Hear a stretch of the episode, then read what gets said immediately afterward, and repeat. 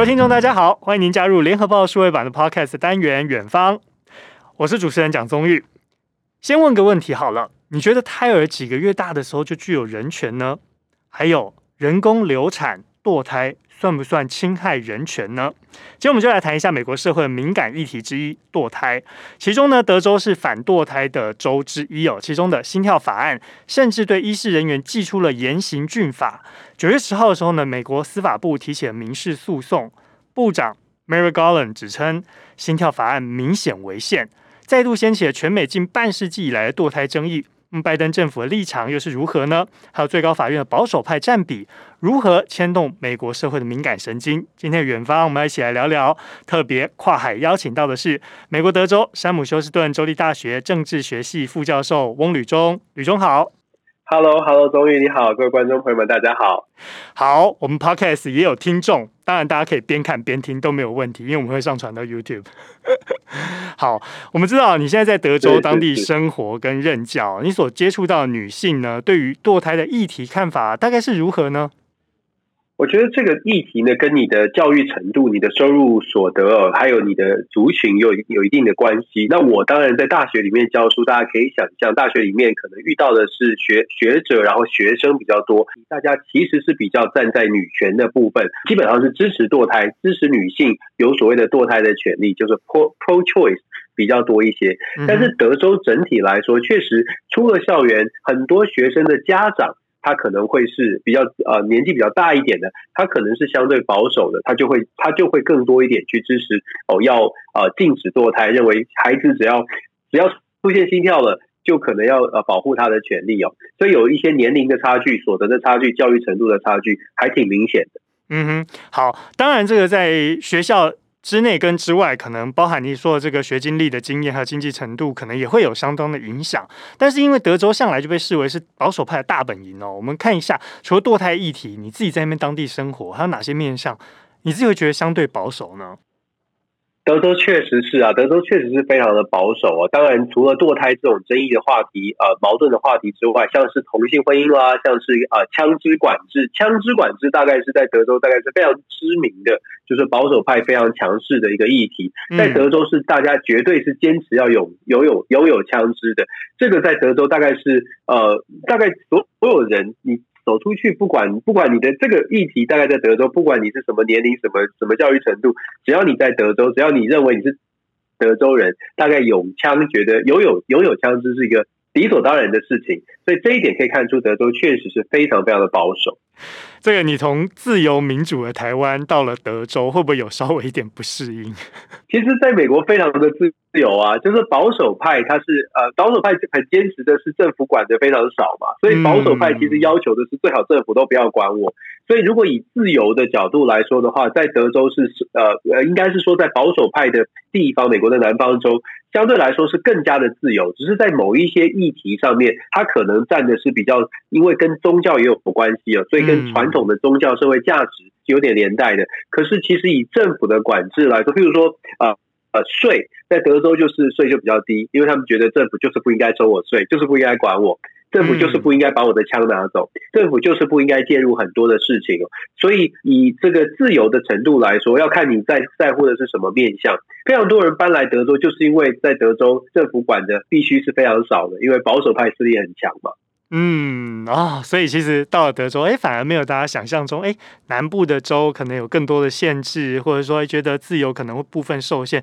哎，结果我们今天听到了吕中跟我们分享，在德州反而是不一样的看法跟观点，可能在生活面向上也会有一些不同了哈。好，我们来看一项调查数据。好了，今年四月有一项民调就显示了，德州有近一半的选民反堕胎，而且呢条件非常严苛，也就是我们刚刚有提到，怀孕六周就不得堕胎。一般来讲，哦，怀孕四周就可以测到婴儿心跳，这也就是为什么刚刚提到这心跳法案的由来。但是其中有一些例外的状况，大家可能会非常关注，说，诶，这个心跳法案是不是太过严苛？就比如说，万一女性遭遇到乱伦啊，或强暴啊，身体健康这些因素等等哦，同样也适用心跳法案，不能够堕胎吗？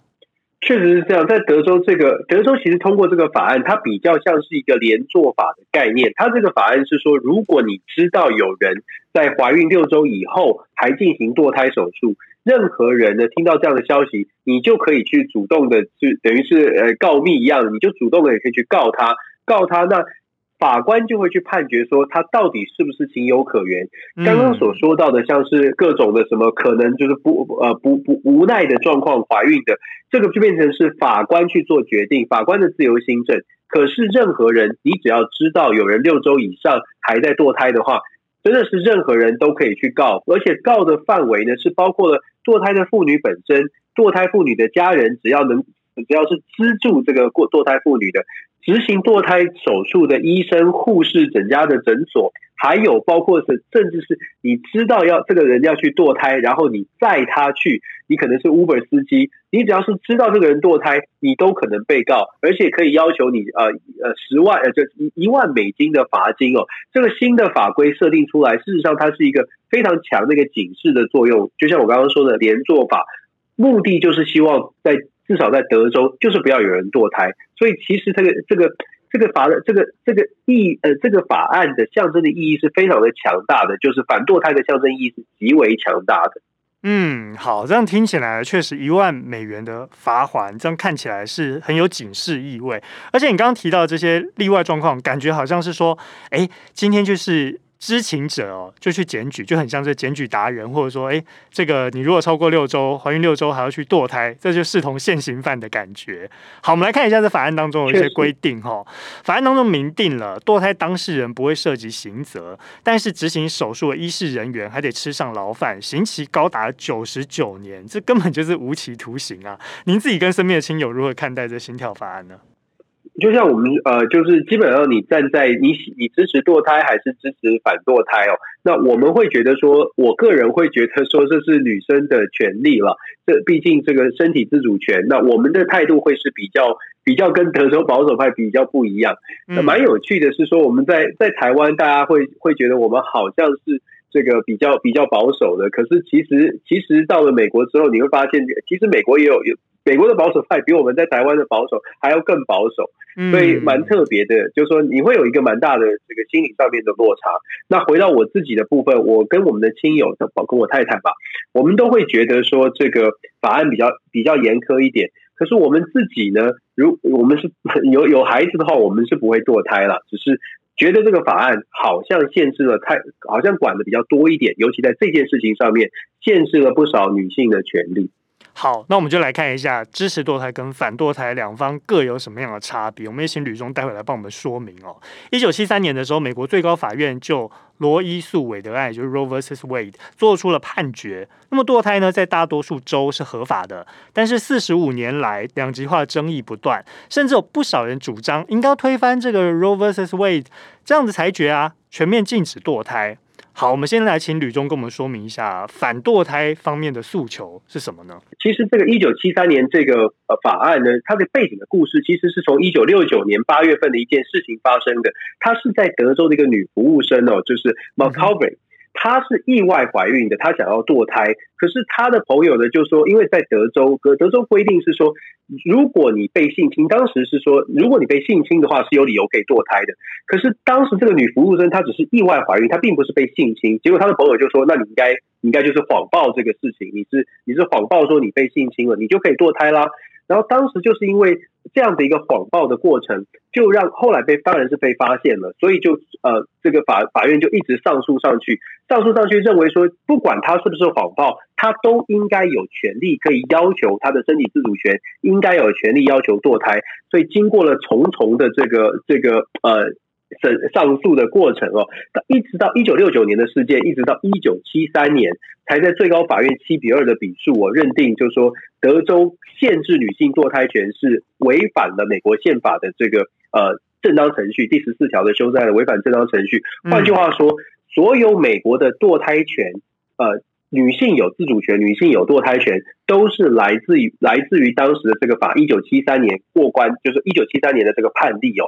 可是现在看起来有机会被推翻了，因为德州现在正在用德州的州法去做这样的挑战，接下来一定会有，一定会有更多的争议的。嗯，好，我们来看一个数据哦，在德州，如果想要堕胎的女性，她必须得要到其他州去接受手术嘛，因为在德州不合法。但是呢，平均的移动距离是三百九十九公里，差不多就是台北到屏东这样的概念了哈。那像是德州这一类身处非法堕胎的女性，她、嗯、们成本就会比较高，当然就会引发了这所谓。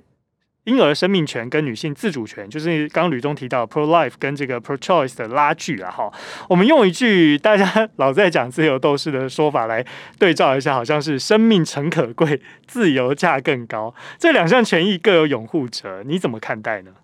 对，这个确实是一个在美国争议很久的话题。我们刚刚说了，一九七三年以以来呢，虽然说。好像女生的自主权是被最高法院所保障的，可是其实这个争议并没有解，并没有真正的因为最高法院一锤定音就结结束。很多人在堕胎的议题上面有各种不同的论述，像是有人，你刚刚你终于你刚刚讲到的这个移动距离的问题，移动距离其实它有成本的考量，也就是说，如果你呃在某些州是可以堕胎，有些州不可以堕胎，第一个是各州之间的生活环境是不是不公平，这也没违反了美国的宪法。再来是成本。如果说我是没有没有这个钱去做这个移动，那你是不是对于没有钱的人的一种歧视？如果在别的州，只要到别的地方就可以堕胎，可是在呃在某些州，我因为没有移动成本，或者我没有这个钱可以去做，有没有负没有办法负担这个成本，就没有办法堕胎。它某种程度也是一种歧视，歧视没钱的人，歧视呃远住在特别州的人。这种歧视在美国的宪法的保障当中都是违反，都是违反宪法的保障的。这也是为什么在美国，关于堕胎或者是反堕胎一直有不同的意见。那至于说堕胎反堕胎，它的本质哦，呃，源自还是源自于你自己的信，你自己可能很多人很多美国人是因为源自于信仰，很多人是家庭的呃观念。有的人觉得像是像是天主教徒，就是完全不完全完全反对堕胎的。他的家庭信仰，在美国有很多的基督徒，很多的天主教徒，尤其天主教徒，他极度反对堕胎。那在这样的情况之下，即便你是保呃这个支持女权、支持堕胎权的，然后你在你出生在天主教的家庭，事实上你的家庭压力可能比外面的压力还要大。所以其实这个这就是为什么我们说这个话题。它不只在社会上有争议，很多的情况是在自己的家庭当中都引发了很大的争议。嗯，吕中刚提到一个很重要的因素，就是宗教因素，跟这原生家庭的宗教信仰有很大的关联性。我可不可以跟你请教一下，就是在德州这样子，像是您刚刚讲的天主教或者其他宗教的这个占比大概是如何呢？您自己身边的情况大概是怎么样？如果来到美国，你会很明显的发现，就是美国的基督教基督徒，或者是泛广义的基督天主教的这个信仰的人是非常高、非常多的，这个比例至少有六七成以上，甚至更多。在德州比较保守的地区，可能比例是更高的。嗯，那而且它是跨越跨越这个族族裔的，也就是说，它不是只属于白人，它是拉丁美裔的，呃，甚至是非裔美国人，他都有高度的信仰。或许他信仰的宗教的有一些细部上面的教义的不同，可是针对堕胎呢，或者是针对所谓的生命生命权，却是有高度的雷同。也就是说，如果你有高度的宗教信仰，事实上你的基本的教教会就会告诉你说，最好是要保障生命，也就是不要堕胎。这也是为什么在德州保守的德州，宗教信仰的程度、宗教比例非常高的情况之下，你就会感受到这种社会的整个的氛围是。尽量的不要去堕胎。虽然我刚刚一开始就说了，你的教育程度、你的年龄跟你的收入是有差距的。尤其德州最近这几年出现了一个蛮有趣的现象，是人口结构的大幅的改变。德州有非常多外来的移移住的人口，因为德州的税比较低，所以有非常多的高呃加州的高高科技公司，像是特斯拉的那个 Elon Musk 也搬来德州了。非常多的加州公司搬来。那我们知道，加州就是比较自由派的，加州一直都是强调人权、女权的。搬来德州之后，其实他们遇到了很大的这个社会冲击、心理冲击。就是在保守派的，像是堕胎议题上面，其实现在慢慢的浮现的，在德州的内部的冲突，也是因为呃，像这样的保守议题所造成的。好，我们刚刚呢谈到了这么多面向，包含宗教因素跟这个原生家庭，还有刚刚吕中提到的，可能跟经济啊，跟这教育程度都有很大的影响。我们回到我们今天节目一开始跟各位观众朋友们提问的一个问题，我想来问一下吕中，你觉得胎儿几个月大的时候具有人权？那么人工流产堕胎算不算侵害人权呢？我我自己的立场是因为我们很喜欢小孩，所以我们觉得这个呃有有有生命，它只要是只要有心跳，我是会比较觉得说，只要有心跳，你大概就觉得它应该是有有有拥有应该拥有生命权的。我自己的立场是这样，嗯、但是同时，孩子的生命权是生命权，但是父呃女性的这个呃女性的权利也是需要保障的。我个人会比较倾向这个这样的事情，有点像是家家有本难念的经。我们永远都不知道别人为什么在当下要做出这样的决定。有些女性她可能因为经济的关系，她就是没有办法负担。旁边的人再怎么说，哦，你应该保障生命。可是我自己当大学的教授，我自己当老师，我遇到了非常多的学生，他的家庭，我们去家庭里面去呃进行一些拜访的时候，你会发现。有的时候你会怀疑说，为什么要生七八个孩子？嗯，我没我没有贬贬义的意思。可是当我像 COVID 的过程当中，当我送电脑去我的去我的学生家，因为学生没有办法写作业，他说他七八个兄弟姐妹共用一台电脑。到了那边之后，你会发现像这样的家庭是真实存在的哦。因为我在 COVID 的过程当中，我去募款募电脑，因为学生交不出作业，我们去探究之后发现的。那这样的情况，我们去拜访之后，你会发现，你会你自己也会开始怀疑，就是我们在强调说，哎，我们都应该呃有孩子就生出来，然后我们都应该要尽量的保障生命。可是当我们看到我的学生，然后家里有八个孩子、七个孩子共用一台电脑，原因是因为。呃，他们是天主教徒，他们不能堕胎。嗯，可是因为不能堕胎，其实父母亲养不起他们。我的学生必须要天天去打工，然后每天就用他可能在麦当劳在哪里打工的钱，然后回来带麦当劳的免费食物给他的弟妹吃。这种生活，我坦白说，我自己会有很多的疑问在心里面转哦。当我送电脑给他们，我感受到那样的生活的时候，我会想说。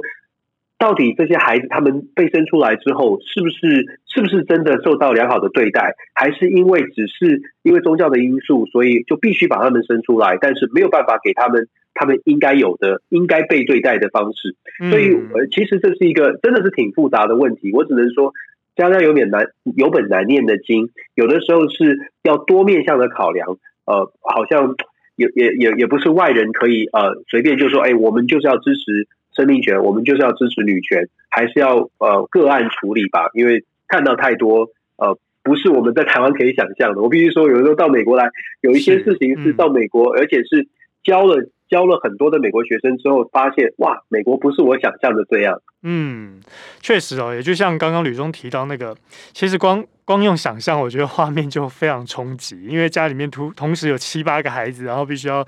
共用一台电脑，这个这个画面恐怕是多数听众可能都难以想象。而且房子，我去拜访那个学生，他的他们全家八个孩子，其实住在一间房间，因为他们家只有两间房间，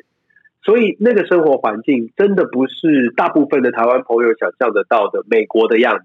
我不是说美国有有多么特别或什么，但是我必须说，很多时候我们想象的美国是呃还不错的样子，可是真的真实的美国生活有非常多人。呃，他的生活并没有想象中的那么好。那再加上这个呃，可能宗教的因素制约了他们，只要生出孩子，只要怀孕就要生孩子。其实这也是一种某种程度，也是一种社会问题。哦，特别是毕竟还是有城乡跟着经济上的差距哦，所以这个难免会让大家可能对美国有所谓的憧憬，但是也有它现实的一面。也就像刚刚吕中所提到的哦，其实这个不管也是 pro life 或者是 pro choice，有时候真的也要看一下家里能不能负担。因为如果你今天生了小孩，如果尊重他胎儿的生命权，但他一旦啊呱呱坠地之后。如何让他享有基本的人权，可能也是一个很重要的考量。所以就是变成大家要两权相害取其轻，这也是各个家家有本难念的经，也就是吕中刚刚跟我们分享的一个重要的观点哦。好，我们来把全体放大到全美来看，皮尤研究中心有一项民调就显示，百分之六十，将近百分之六十的美国人认为堕胎应该合法。那我们来请教吕中的是，对比德州过半反对堕胎，这数字落差是不是源自于各州法律的差异呢？各州法律的差异，当然它又是在追根究底来说，各州法律的差异就反映出各州的保守跟进步的立场的比例也也有差距哦。像在美国的南方州，像是德州啦、阿拉巴马啦、密西西比这些州，南方州基本上你看到的呃数据都会是反对堕胎的比例会比较高，也就是保守的势力会比较多。因为在南方，我们说了像是宗教啦，或者是呃本身保守的认知。呃，比较比较强一点，所以呃南北的差距是蛮大的，东西的差距，像西部西部各州也是相对来说更加进步派，所以这样的差距是很显然的。所以在美国这个呃确实有这种很很显著的呃立政治立场或者意识形态的差距。嗯，你说到政治立场，我们不免要来探讨一下两党对于堕胎哦，他们各自的立场大概是怎么样的？就很了解。基本上，呃，共和党就是比较保守势力哦。共和党对于之呃对于堕胎的态度，它就是反堕胎。大部分的共和党的议员。尤其是来自南方州的，在他的选区，如果他没有选举非常的紧张，也就是说他的挑战者不是很强的时候呢，你会看到这样的选区选出来的议员，在反堕胎的议题上面都是喊得很大声的。嗯、那相对来说，相反的，民主党的议员，尤其是在像是纽约、纽约市、洛杉矶市，在市区里面的知识水准、收入程程度比较高的地区选出来的议员。他在这个堕胎的议题上面，就会非常的强调女权，非常的强调女性有身体的自主权哦。所以非常显著的是，关注关于呃你来自哪个选区是非常显显然的。可是也很有趣，如果你在比较竞争激烈的选区，像我们在德州。德州的城市地区也是比较竞竞争激烈一些哦，就是说共和党跟保守党，你大概如果在这边参选的话，大概就是五十五十。在这样的选区里面，同样民主党也是，你要你只要看到选区的竞争比较激烈的这边选出来的议员，他在堕胎议题上就会总是给你模棱两可的答案。就是有的时候说他会他会讲说啊，女性的自主权很重要，可是，在不同的场合，他又会说他觉得生命权、孩子是天生天赐的神赐的宝物哦，所以你会觉得这些真的是政治政治的话术啦，但是跟他的所在的选区有非常明显的这个这个呃反射。也就是说，他所在选区，他也不要随便去表态说他是 pro life 或 pro choice 这样子，也能够让两边的票源都能够左右逢源这样子。好，我们来看一下，是你刚刚说到这保守势力共和党支持堕胎合法比重其实相对低的，只有百分之三十五左右了，这是一个概率的数据。那么多数州现在是由共和党来执政，这样预料反对堕胎限制也会相对比较多。目前来看一下，爱达荷、奥克拉荷马州以及。南卡罗来纳州这三州今年都已经通过了怀孕六周的禁令，但是因为司法挑战都没有生效。依照目前美国宪法精神来看，可以算是赋予女性合法堕胎权吗？我想整个美国的方向，或者是整个美国的社会的风气，应该是女性合法堕胎权没有太大的争议了。其实一九七三年这个 Roe v. Wade 这个法案之后，大概就已经定掉了，只是。德州像是德州这种比较保守的州，还是试图的要去做这个挑战。那他们为什么会觉得现在有机会可以挑战呢？这就跟美国现在大法官的九个席次里面，现在是六比三，就是让他们觉得共和党保守派的势力的法官有六个人，民主派只有三个人，所以让他们看到了一丝希望。现在在上诉，也许就有机会哦。可是他们忘记了，就是说整个美国的社会氛围，或者是社会民呃，这个美国的民主或者美国的社会，已经进展到女权大概声音会比呃女权的这个女生的自主权，可能已经变成一个社会的共识。所以保守派应该是说保守派还在努力想要去改变社会风气，对吧？匡正社会风气。可是他们忘记了，其实社会风气已经变了。嗯，而且社会风气也是一个随时在动态改变的一个状态，所以这可能也是各个政党哦，或者是政治人物，或者是法院，他们必须要去关注的一个现况。好，刚刚吕中提到一个是说，诶，美国堕胎争议的案件其实不在少数，诶，而且上诉法院呐、啊，跟这联邦巡回法院的裁决都不一样，关键在于最高法院的态度。您刚刚有跟我们提到，最高法院呢，以往对于堕胎议题大概是五比四这样拉锯，但是目前呢，大法官保守派大概是六比三这样占多数，会不会影响到最高法院的立场呢？那么如果未来有这指标个案的最高法院裁决出现，会不会影响到各州的选择权？这个是保守派的这个提案，或者是呃，像南方的各州他们的期待。就像我刚刚说，他们觉得说，川普总统任内有机会让大法官的人数的比例，就是政治立场的比例，变成保守派变成六个对上民主派的三个，所以让很多的保守派的议题，过去可能在大法官最高大法官的决议里面不太不太让共和党满意，保守派满意的议题，他们都想要做一个尝试。所以从堕胎法案开始进行这样的尝试哦。我想跟大家解释，就是说。在美国，很多的争议的话题，有趣的是，国会议员其实本来应该要做一些妥协，应该要在国会就解决掉的问题，像是堕胎法案啊等等法案，最后都没有办法在国会通过法案的方式来讨论出来，因为太具争议了。共和党的议员呢，他也不想。就像我说的，在选举里面，他也不想得罪，完全的失去所谓的中间选民的票，所以然后民主党呢也不太想完全的失去了这个呃共和党的选民中间选民的票，所以双方都不愿意妥协，双方都不愿意表现出自己自己的立场的情况之下，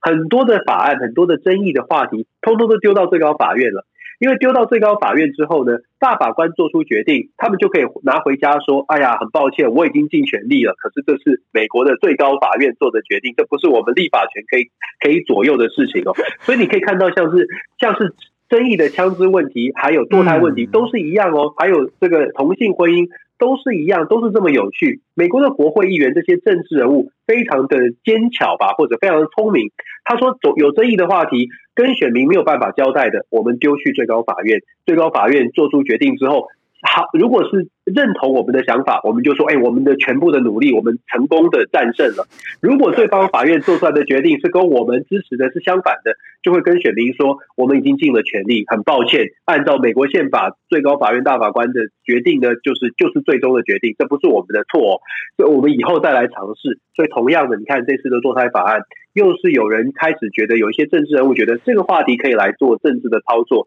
所以就往上送吧。所以接下来最高法院会有一些挑战。不过最高法院虽然现在是六比三哦，可是按照美国最高法院大法官的一些行事的风格，他们在很争议的话题，像这种堕胎话题上面，恐怕很难去做大幅的翻转，因为大幅的翻转代表他们完全的推翻过去这些他们老师或者他们的这个呃司法前辈。司法体系里边前辈的论述，未来如果他们开了这个潜力，任意的推翻关键的法案，他们只要开了这个潜力，未来他们的判决也会很容易被推翻。美国的司法体系要维持司法独立哦，基本上这个精神，不论你是共和党推出来的法官，还是民主党推出来法官，大概都还是愿意维持这种司法独立的精神。他们对自己的地位也是非常的羽毛，也是非常爱惜的，所以恐怕。保守派的想法说啊，六比三就有机会过，恐怕蛮蛮蛮困难的。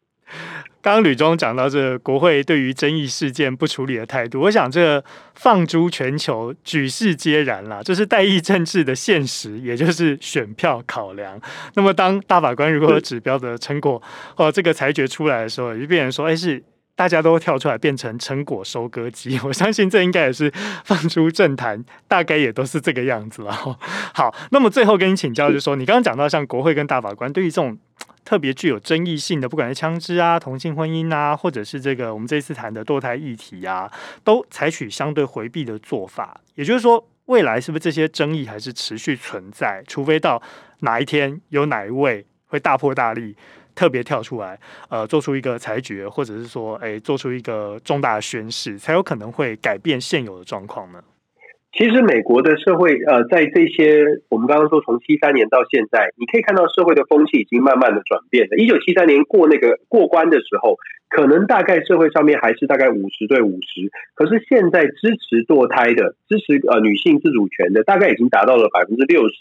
慢慢慢慢的，就像中宇刚刚也说到了，社会的风气其实慢慢的在改变。就像一九六零年金恩伯马丁路德金恩在做黑人民权运动的时候，其实在一九七零年的时候。到一九七零年，在投票权上面还不是非常的公平，还有非常多的州设定了各种的投票的限制。可是你看，社会风气慢慢的变，慢慢的变，到现在没有人在说哪一种人不能投票，或者哪一种人必须要被限制，不不准他投票。其实社会风气就像，就是这样慢慢慢慢往前面慢慢往前面推移的。新的世代上来之后，新的世代在成熟之后，他们所影响，他们所接触到的。像现在的学生、大学生，他们就会觉得，哎，堕胎、女性自主权是很合理、很正常的事。嗯，慢慢的，这个代际的代际的这个交叠之后呢，关于堕胎或者关于现在我们觉得的矛盾、争议的话题。也许未来二十年、三十年之后就不再是矛盾了，但是相对的，人类社会哦，只要有人就有江湖。二三十年之后，一定还是有其他的争议的话题出现。其实我们现在已经看到其中之一了，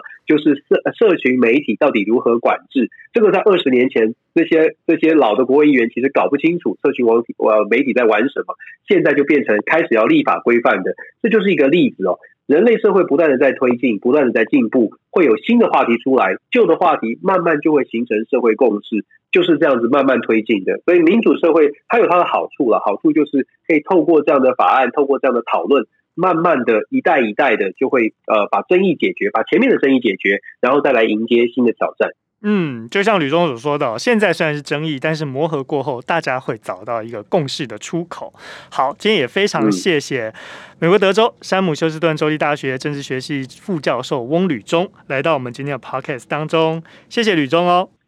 非常感谢，非常谢谢周宇，谢谢各位听众跟观众朋友。好，更多精彩内容跟精辟的分析，也请大家持续锁定联合报数位版远方 podcast，我们下次再见喽，拜拜，拜拜。精彩的报道，请搜寻 VIP 大 U 点 com 联合报数位版，邀请您订阅支持。